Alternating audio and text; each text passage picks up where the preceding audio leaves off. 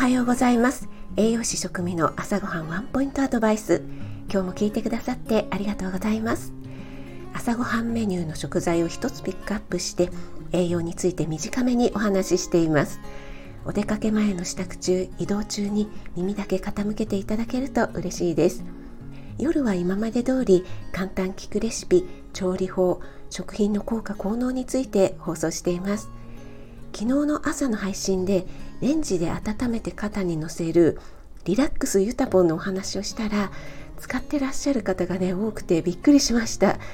なんか同じような趣味思考の方がね自然と引き寄せ合うみたいなあるのかなと勝手に思ったりしていました、はい、今日の食材はドライクランベリーです。皆さんドライフルーツは食べますか？ドライフルーツで一般的なのはレーズンやプルーンでしょうか？ドライクランベリーはね酸味があって甘すぎないところが気に入っています。はっきりとした効果はまだ検証段階のようなんですが強い抗酸化力があって美容にいいとか女性がかかりやすい膀胱炎などの感染症を予防してくれるなどとも言われてますよね。私は大袋で買っていつもヨーグルトに入れて食べています。あなたが美味しく食べて美しく健康になれる第一歩を全力で応援します。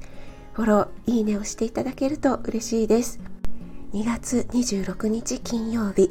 今日も良い一日となりますように。気をつけていってらっしゃい。